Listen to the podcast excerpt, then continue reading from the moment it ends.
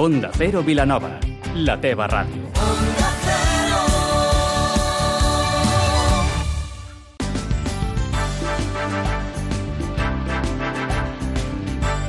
Más de uno Vilanova, amb Maria Gómez.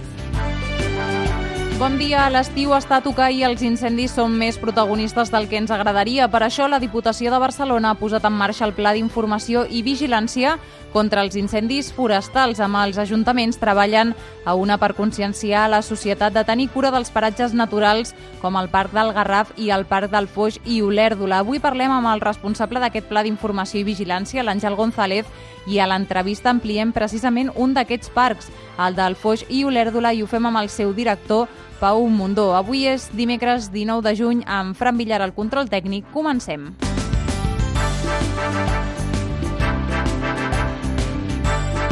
Les portes de l'estiu, malauradament, els incendis són protagonistes. Per això, des de la Diputació de Barcelona es posa en marxa el Pla d'Informació i Vigilància contra els incendis forestals per cobrir les 500.000 hectàrees de boscos a la demarcació de Barcelona. El Parc del Foix i Olèrdola i el Parc del Garraf també seran punts que es vigilaran. Una iniciativa que va començar fa més de 20 anys precisament a l'Alt Penedès. Hem pogut parlar amb Àngel González, responsable d'aquest pla, i ens ha explicat per què es va començar en aquesta zona. Jo crec que el Penedès és una de les zones que mm, són, són zones bastant fàcils de, de que hi hagi incendis forestals per les, la, la qualitat d'estació que hi ha a l'entorn. Són zones mediterrànies, són zones on hi ha una elevat eh, incidència de cremes, eh, per, per temes agrícoles i eh, pot ser que, que fos aquesta la, la causa perquè comencés a, al Penedès. És un pla d'informació que intenta sobretot sensibilitzar la societat de com petites accions que fem durant tot l'any, ara que comença l'estiu les conseqüències poden ser devastadores. De fet, el 90% dels incendis que es declaren són causats per les persones. Tot i que la vigilància serà igual en tots els parcs, ens explica el responsable que algunes zones poden tenir més risc que altres, com ara el Parc del Garraf. Hi ha, hi ha zones que eh, forestalment o per qualitat d'estació eh, són me menys propenses a tenir incendis. Sobretot, per exemple, si comparéssim una zona de, del Parc del Garraf amb una zona del Montseny, són, el Montseny és una zona, són zones més humides i, per tant, costa més que, que es donin les condicions. Tot i això, en ple estius tenen igual risc, no? però sí que hi ha una certa tendència que en, en llocs on siguin més humits hi hagi menys, menys risc. Tot i amb això nosaltres treballem igual. Aquest pla va entrar en vigor el passat 14 de juny i durarà fins al 30 d'agost. Vilanova i la Geltrú serà un dels municipis que participaran al concurs del Consorci Transversal d'Activitats Culturals per seleccionar un projecte inèdit d'arts visuals. Va dirigit a comissaris o col·lectius professionals amb obres artístiques contemporànies que hauran de tenir lloc al maig del 2020. La dotació econòmica va dels 5.000 euros pel comissarial i els 33.000 per la producció. Els interessats podran presentar la seva candidatura fins al 30 de setembre d'aquest any. L'objectiu del Consorci és promocionar i defensar la cultura i beneficiar-se també del treball en xarxa.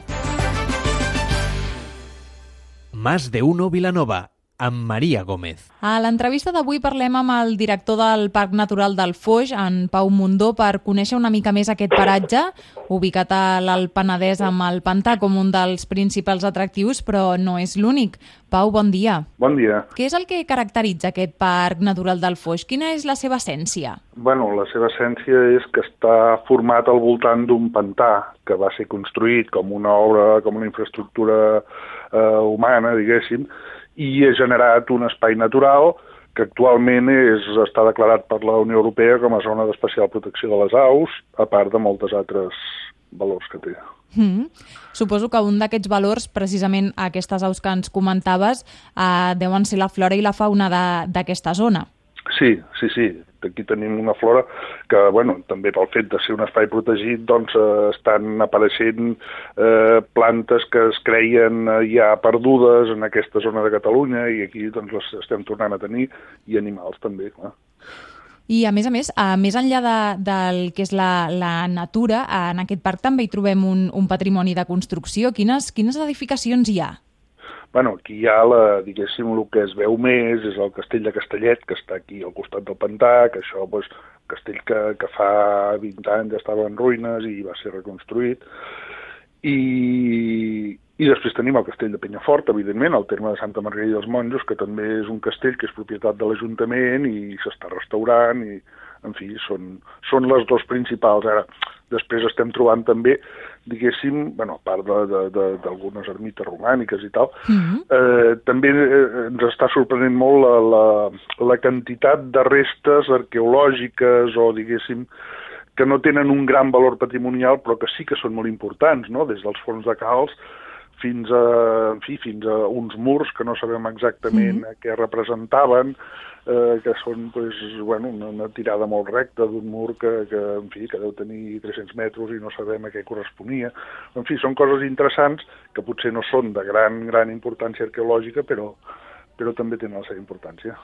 De fet, eh, de quina, de quina superfície de, estem parlant? Quina, quina superfície té aquest parc? Bueno, la superfície protegida és de 3.150 hectàrees eh, i agafa part dels municipis de Castellet i la Gornal i de Santa Margarida i els Monjos. I som conscients d'aquest parc? És a dir, els, eh, creieu que, que, som, que això, que, que sabem el que, el que tenim tan a prop, tan a tocar?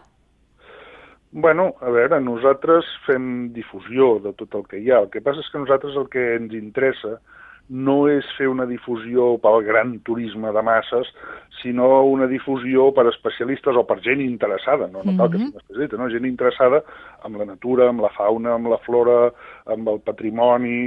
Eh, aquest és el tipus de, de promoció que ens agrada, però tot i així, evidentment, doncs, tota la, la, la xarxa de parts de la Diputació de Barcelona, a la qual pertany, doncs està publicitada adequadament, clar.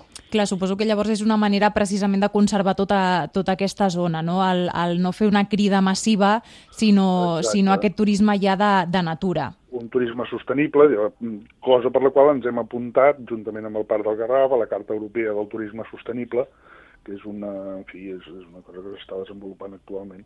Però i es tracta d'això, no? de, que, de, de tenir turisme, evidentment, de, tenir, de donar a conèixer els nostres parcs, però d'una manera sostenible, no campi qui pugui, que s'hi pugui fer absolutament de tot sense cap mena de control. Això és el que, el que més ens interessa. I ara, eh, de cara a l'estiu, augmenta aquest, aquest nivell de, de visitants al parc? Mm, bueno, sí, cap a aquesta època, la primavera i la tardor, doncs, són potser les èpoques de, que, que augmenten més els visitants, però després cap a l'estiu, quan fa molta calor, la gent tira més cap a la costa i no, no és, diguéssim, el pic de, de visitants anual no està precisament al juliol i a l'agost. Eh? Seria més ara entre la primavera i la tardor. Sí, i després eh, vosaltres des d'aquí oferiu un ventall ampli d'activitats per tot aquest turisme. Sí, sí, sí, sí. sí. Nosaltres bueno, tenim un conveni amb una amb, amb el Molí del Foix, no? que, és la, bueno, que és un equipament de Santa Maria dels Monjos, que allà doncs, hi ha un equip de persones que organitzen activitats, cursos, excursions, de natura, etc etc i sobretot, eh, ja per acabar la, la idea no, d'aquest turisme sostenible, que suposo que teniu unes, unes recomanacions eh, marcades perquè aquestes instal·lacions no, no pateixin les conseqüències d'aquest turisme, no? Que, no, que no es faci malbé perquè, eh, de fet, jo crec que mica en mica la, la societat ens anem conscienciant de que efectivament hem de tenir molta cura de, del planeta i podem començar precisament pel que tenim més a prop de casa. Sí, Sí, això és important. A més, també, a veure, mm, de vegades, malgrat les millors intencions, les coses es massifiquen, no? I, mm. i, i pues, a veure, camins pels quals abans passaven d'excursió durant l'any, pues, posa-li mil persones al, al cap de l'any, clar, entre, entre curses i caminades i tot, pues, potser n'hi passen 30.000. Amb la qual clar, tot això una miqueta s'ha de, de, de regular o de vigilar que no, que, que no ens passem, no? Pau Mundó, director del Parc Natural del Foix, que ens ha aproximat una miqueta a aquest paratge. Moltes gràcies. Molt bé, doncs fins una altra. Abans d'acabar moment per repassar l'agenda aquest dissabte 22 de juny a Vilanova i la Geltrú, l'Associació de Veïns de la Geltrú celebra el Corpus. A partir de les 3 de la tarda començaran les catifes al carrer i a dos quarts de 8 de la tarda sortirà la processó de Corpus, acompanyada pels nens que hagin fet la primera comunió. El Cercavila, Gegants i Dracs també seran protagonistes. Nosaltres ho deixem aquí, poden continuar escoltant tota la informació a Mas de en aquesta mateixa sintonia. Que passin un molt bon dia. Más de uno Vilanova, amb Maria Gómez. Onda Cero Vilanova, la teva ràdio.